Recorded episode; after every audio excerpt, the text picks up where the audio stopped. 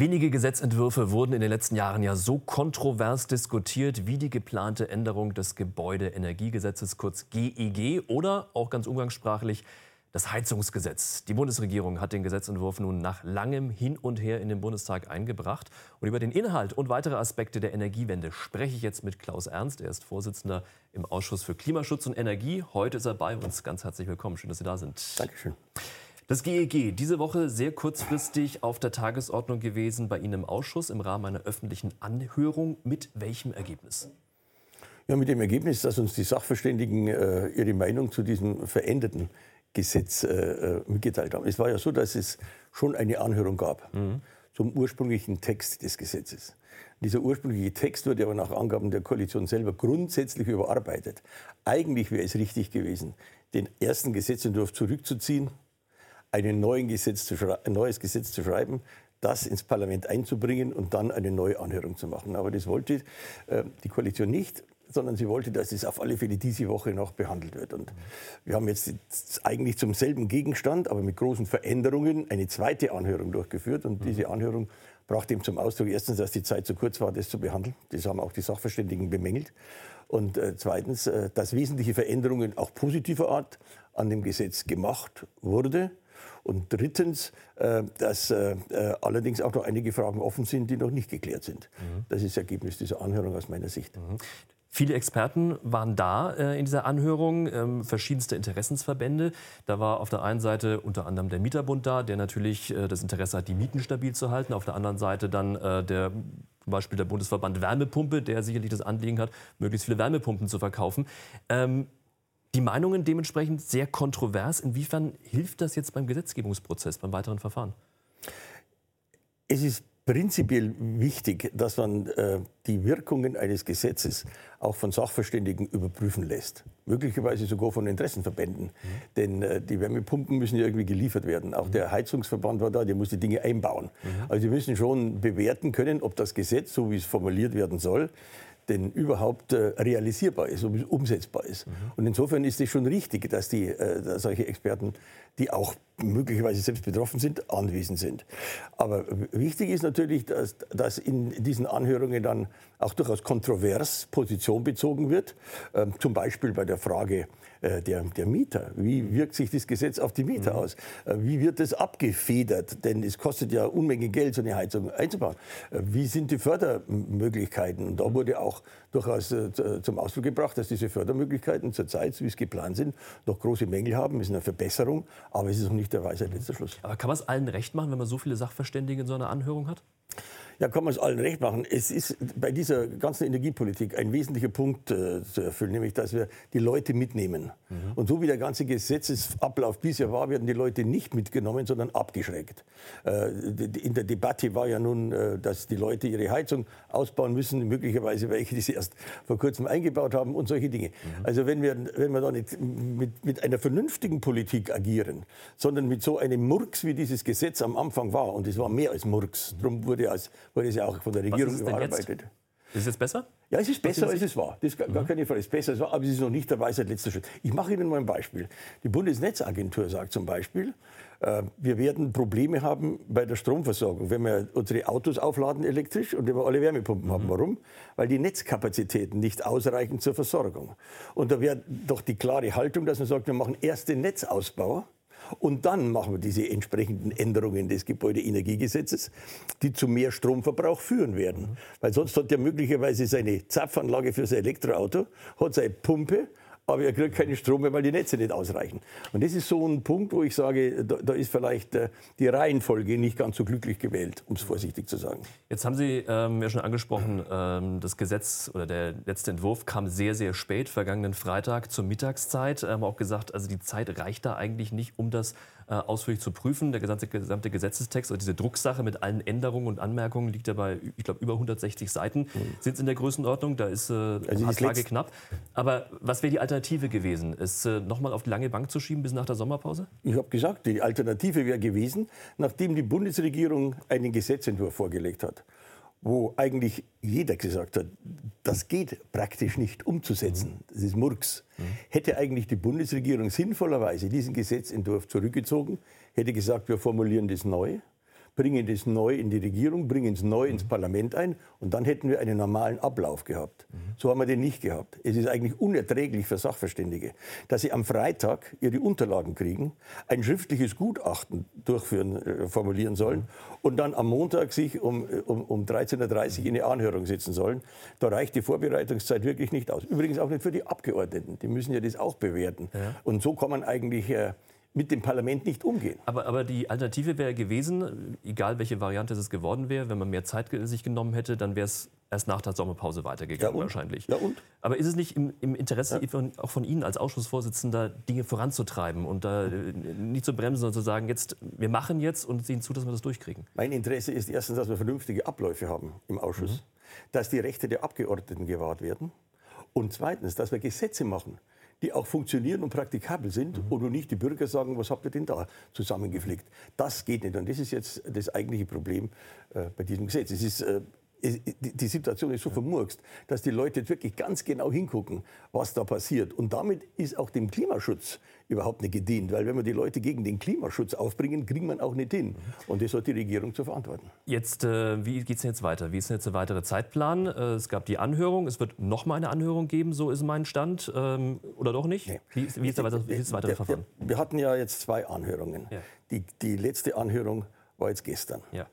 Jetzt äh, geht dieses Gesetz in den Ausschuss. Der Ausschuss wird morgen stattfinden. Mhm. Und dann gibt es vom Ausschuss eine Empfehlung, wie man mit dem Gesetz umgeht. Ich gehe davon aus, äh, dass die Koalition mit Mehrheit beschließt, dass wir eine positive Empfehlung geben, also Annahme dieses Gesetzes. Dann geht das Gesetz ins Parlament, in die zweite und dritte Lesung, wobei noch nicht äh, geklärt ist, wann, weil es noch nicht auf der Tagesordnung des Bundestags steht.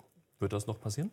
Ich gehe davon aus, dass es passiert. Und jetzt noch mal ein Punkt zur Gesetzgebung. Ja. Also das Parlament ist ja eigentlich zur, zur Kontrolle der Regierung, das war das mhm. gesamte mhm. Parlament. Und das gesamte Parlament soll die Gesetze formulieren, machen, verabschieden. Wenn jetzt äh, die Absprachen nur in der Koalition stattfinden, also in einem Teil des Parlaments, die die Mehrheit haben, aber die ein, ein Verfahren wählen, dass der Rest des Parlaments nicht mehr ordentlich beteiligt wird, haben auch ein Demokratieproblem, weil der Rest des Parlaments, die Opposition, schlichtweg nicht mehr die Möglichkeit hat, dieses Gesetz zu bereichern, auch durch eigene Ideen, Vorschläge zu machen, wenn es in dieser Hektik durchgesetzt wird. Wobei das Gesetz ja nun schon sehr lange im Gespräch ist, schon seit vielen Monaten. Also da gab es ja genug Möglichkeiten, als Opposition da entsprechend mit einzugreifen. Nee, gab es nicht, weil entscheidend ist natürlich der Gesetzentwurf. Und der eigentliche Gesetzentwurf, den die Bundesregierung jetzt ins Verfahren eingebracht Der kam am Freitag. Der kam am Freitag. Trotzdem, halten Sie es für realistisch, dass das Gesetz diese Woche, also am Freitag noch vor der Sommerpause, am letzten Sitzungstag verabschiedet wird? Das ist Klimapolitik mit der Brechstange und ich gehe davon aus, dass die Koalition das auch versuchen wird. Die wird versuchen, das auf die Tagesordnung mhm. zu bringen und am Freitag zu verabschieden. Es gibt noch eine Hürde. Ein Abgeordneter der CDU, Herr Heilmann, hat äh, beim Bundesverfassungsgericht Beschwerde eingelegt. Er hat gesagt, seine Rechte als Abgeordneter kann er nicht ausüben bei diesem mhm. Verfahren, bei diesem Vorgang. Und das Bundesverfassungsgericht kann durchaus diesen Weg noch stoppen. Dann kann es diese Woche je nachdem, wie das Bundesverfassungsgericht entscheidet, nicht verabschiedet werden. Schauen wir jetzt mal rein in den Gesetzentwurf. Da herrschte ja lange Zeit Unklarheit. Darf man nun weiterhin Gasheizungen einbauen oder nicht? Die Antwort ist jetzt erst einmal ja, wohl schon. Bis zum Jahr 2028 geht das noch. Jetzt sind erst mal die Kommunen am Zug. Inwiefern? Ja, es geht nun darum, dass man eine kommunale Wärmeplanung macht. Also, dass die Kommunen sagen, wir wollen zum Beispiel ein Fernwärmenetz in einem bestimmten Gebiet in dieser Stadt mhm. äh, organisieren und durchführen. Und dann wäre es natürlich blanker Unsinn, wenn man gleichzeitig den Bürgern sagt, ihr müsst die Heizung raus, äh, äh, also ihr müsst die Heizung rausnehmen, weil sie möglicherweise kaputt ist, und dann eine Wärmepumpe einbauen, mhm. wenn drei Jahre später es ein Fernwärmenetz gibt. Mhm. Also dies wurde jetzt Gott sei Dank verändert. Das war nicht so. Also wir haben jetzt Fristen bis 28 beziehungsweise bis 2026, äh, dass die Kommunen ein Fernwärmenetz bzw. eine kommunale Wärmeplanung machen. Mhm. Und die ist dann ausschlaggebend auch für das, äh, was der Bürger machen kann. Die müssen ja das dem mhm. Bürger mitteilen und der kann sich dann entscheiden, dass er die richtige Entscheidung trifft. Die Wärmepumpe, das zentrale Reizwort in Anführungszeichen dieser ganzen Debatte, da gibt es viel Pro und Contra. Was spricht aus Ihrer Sicht dafür, was dagegen? Ja, dafür spricht, dass es natürlich äh, klimapolitisch eine richtige Heizung wäre, weniger CO2-Ausstoß. Mhm. Der Nachteil bei einer Heiz bei solchen Heizungen ist, dass es möglicherweise, wenn Sie dann heizen wollen, nicht nur eine neue Heizung brauchen, sondern möglicherweise auch ähm, Ihr Haus umbauen müssen, weil die Vorlauftemperatur bei, äh, bei äh, Wärmepumpen ist geringer als bei einer normalen Heizung. Mhm. Und damit ist sinnvoller, Sie haben eine Flächenheizung im Haus und nicht Heizkörper. Also es könnte sein, dass zu dem ganzen Umbau, der notwendig ist, um das klimaneutral hinzukriegen, äh, weitere Kosten auf Sie zukommen durch den Umbau Ihres Hauses, durch den Umbau Ihrer Wohnung, um das klimaneutral hinzukriegen. Mhm. Und vor allen Dingen, um dann auch entsprechend heizen zu können. Wie stehen Sie zu dem umweltschädlichen Kältemittel, das darin ähm, das ist, zirkuliert? Das ist genau das Problem. Das ist leider gestern in der Anhörung überhaupt nicht äh, angesprochen worden. Ähm, das ist aus meiner Sicht auch eine offene Frage. Mhm. Weil da ist ja wirklich, steht ja zur Debatte, dass es wahrscheinlich in ein paar Jahren in der EU schon verboten sein wird. Gut möglich, dass dann Wärmepumpen auch wieder äh, auf die Agenda kommen, weil gut. die mit dem PFAS, so heißt ja, genau. dieses Jahrhundert Gift laufen. Okay, gut möglich. Wir hatten das ja bei den Kühlschränken schon mal mit dem FCKW. Mhm. Also äh, das kann durchaus blühen. Das ist momentan eine offene Frage, die ich auch nicht beantworten kann, die auch die Bundesregierung äh, nicht beantwortet. Ähm, entscheidend ist, das ist auch eine positive Veränderung dieses Gesetzes jetzt, dass es technologieoffener ist als vorher. Also es kann auch mit Pellets zum Beispiel weiter mhm. äh, geheizt werden. Ja. Es, kann, es kann sogar eine Ölheizung äh, weiter betrieben werden unter bestimmten Bedingungen, nämlich dass eine äh, äh Wärmeplanung nicht vorliegt. Also es ist offener geworden. Es ist äh, insofern für den Bürger besser geworden weil ähm, also wenn man Gesetzgebung macht, die den Heizkiller eingreift, die der Einzelne im Haus hat, die dann wird es nahezu jeden in Deutschland irgendwie dann ähm, so betrifft. Jetzt soll es ja Förderung geben, haben Sie vorhin auch äh, angesprochen, für Immobilienbesitzer. Wie werden die aussehen? Was ist da jetzt geplant? Wie sie genau aussehen, wissen wir noch nicht. Äh, entscheidend ist, äh, was der Mieter hinterher zusätzlich an Kosten hat, weil die meisten Leute in diesem Land sind ja Mieter. Und äh, das bedeutet, äh, dass momentan geplant ist, äh, zu deckeln, dass nicht mehr als 50 Cent pro Quadratmeter ein Aufschlag erfolgen kann vom Vermieter auf den, auf den Mieter. Mhm. Äh, Macht bei einer 100 Quadratmeter Wohnung mal 50 Euro pro Jahr, da sagen die Vermieter auch. Nein, nein, nein, nee, nee, 50 im, schon im Monat. Also 50, das wird auf die Miete aufgeschlagen. Okay, gut, ja, ja, also 50 Euro pro Monat, aber auch da sagen viele Vermieter, das ist ja eigentlich nur ein Tropfen auf dem heißen Stein, oder? Nicht nur das, sondern es ist ja die Frage, ähm, dass jetzt es schon so ist, dass der Vermieter, wenn er renovieren lässt oder sowas, das auf den Vermieter umlegen kann. Äh, übrigens auch dann, wenn sich äh, das schon abgeschrieben hat, mhm. diese neue äh, Investition, die er in seiner Wohnung gemacht hat, er kann auf Dauer dann die höhere Miete verlangen. Mhm. Insofern ist das nächste, dass das auch noch nicht feststeht. Und meine Forderung wäre natürlich gewesen, wenn wir so ein Gesetz verabschieden, muss gleichzeitig auch die Förderung ausformuliert sein. Mhm. Und die ist noch nicht ausformuliert, sondern nur die Eckpunkte stehen. Und das ist auch ein Problem für die Mieter. Mhm. Das Thema und Heizung. Auch, für, auch ja. für die Vermieter, ja. weil äh, die müssen sich auch entscheiden können. Und auch wenn einer sein, äh, ein, eine normale mhm. äh, Einfamilienhaus oder sowas hat, auch der muss ja wissen, wie schaut meine Förderung aus, das ist noch nicht klar. Das Thema Heizung und Energiesparen soll ja auch demnächst ganz oben auf der EU-Agenda stehen. Die EU will Energieeffizienzklassen für Gebäude einführen, so ähnlich wie es das bei Elektrogeräten schon gibt. Mit welchen Folgen für Deutschland? Was sehen Sie da auf Deutschland zukommen? Das ist meines Erachtens noch nicht absehbar. Äh, ich weiß nur, dass wenn man solche äh, Effizienzklassen einführt, muss man, das ist das eine, aber die Folgen sind ja das andere. Mhm. Also was bedeutet das äh, möglicherweise für einen, für einen, der ein Haus hat? Ja. ist er dann gezwungen, eine Renovierung durchzuführen, eine Wärmedämmung durchzuführen? Also, also diese Fragen sind offen, das kann ich momentan nicht absehen. Was glauben Sie, wann das bei Ihnen im Ausschuss immer mal ankommt? wenn das Gesetz der EU umgesetzt wird. Das kann ich momentan nicht abschätzen. Also noch offen, ja. ja. Im vergangenen Winter, anderes Thema, mussten wir in Deutschland weitgehend ohne Gas aus Russland auskommen. Der Winter war sehr mild, die Bevölkerung sollte äh, Energie sparen. Es wurden LNG-Terminals im Eiltempo gebaut, das Deutschlandtempo, so hat es der Bundeskanzler genannt. Wie ist denn jetzt Ihre Prognose für den nächsten Winter? Der vergangene Winter war sehr mild, das hat uns auch noch geholfen. Aber jetzt Ihre Prognose für den nächsten Winter? nicht wettertechnisch, sondern ah, ja. ähm, wie, wie, kommen wir hin, ähm, wenn es ein strengerer Winter wird? Reicht das Gas oder wird es knapp? Diese, auch diese Frage ist offen. Also wenn der Winter sehr streng wird, ist die Frage tatsächlich, reichen die Kapazitäten aus, die wir haben? Im letzten Winter war es so, dass sich alle gefreut haben darüber, dass gespart wurde. Wenn man genauer nachgeguckt hat, hat man gemerkt, das waren Industrien, die ihre Produktion eingestellt haben. Ziegeleien zum Beispiel haben keine Ziegel mehr gebrannt. Äh, es wurde in äh, Stahl, äh, bei der Stahlproduktion sogar Hochöfen runtergefahren.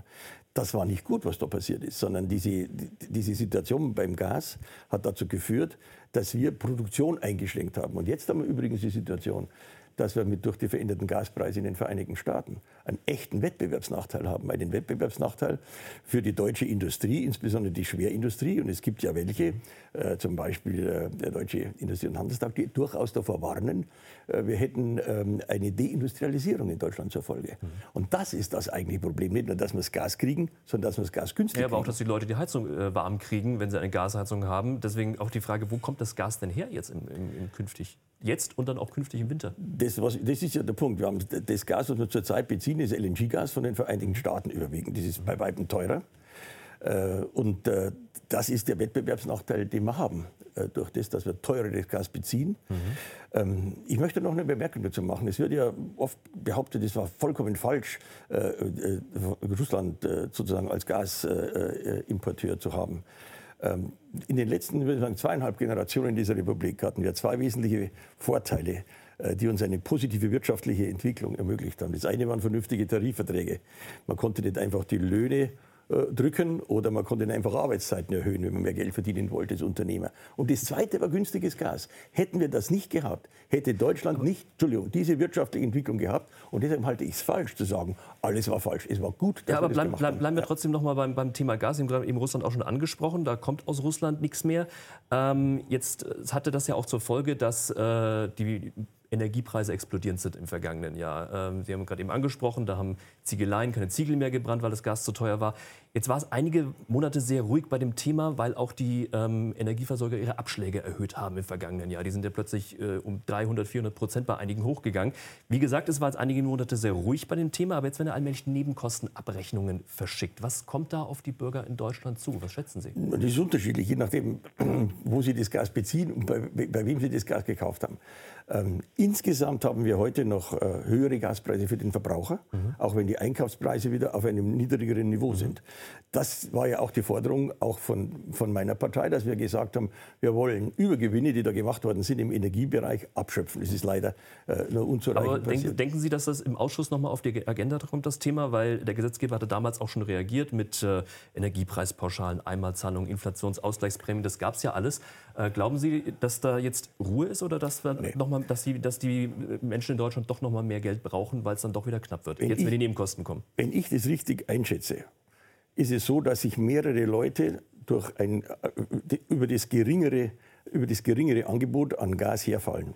Russland wollen wir nicht mehr oder Russland liefert nicht mehr. Ich sage, wir wollen auch kein russisches Gas mehr, hat ja der Habeck vor kurzem Aber ich will gar nicht auf die Russland-Debatte, sondern wirklich, nee, ich will auch keine Russland-Debatte. Geht es darum, geht, geht's darum dass, dass, dass, dass, die Deutschen noch mal sagen, wir brauchen noch mal Geld, weil es wird doch wieder knapp? Ich will Ihnen gerade den Zusammenhang erklären. Mhm. Wenn sich mehrere um das geringere Angebot streiten, geht normalerweise der Preis hoch. Momentan haben wir die Situation, dass das LNG-Gas, das wir beziehen, früher zum Beispiel in Länder Pakistan ähnliche gegangen ist. Jetzt konkurrieren wir mit denen um dasselbe Gas. Das wird natürlich möglicherweise im Winter wieder zu einem erhöhten Gaspreis führen. Und dann werden wir natürlich im Ausschuss darüber reden müssen, wie wir damit umgehen. Aber der Zusammenhang ist schlichtweg, dass Gas fehlt, das wir nicht mehr wollen. Es war über nicht einfach so, dass Russland uns den Gasan abgedreht hat. Es war so, dass wir zu den Russen gesagt haben, wir wollen eure Energie nicht mehr. Und das ist ja nun die andere Seite der Medaille wegen der historischen Wahrheit sagt der Vorsitzende des, Vorsitzende des, Ausschusses für Klimaschutz und Energie, Klaus Ernst. Dankeschön, dass Sie heute bei uns waren. Bitte schön. Und ich bedanke mich für Ihr Interesse. Das war im Interview. Auf Wiedersehen.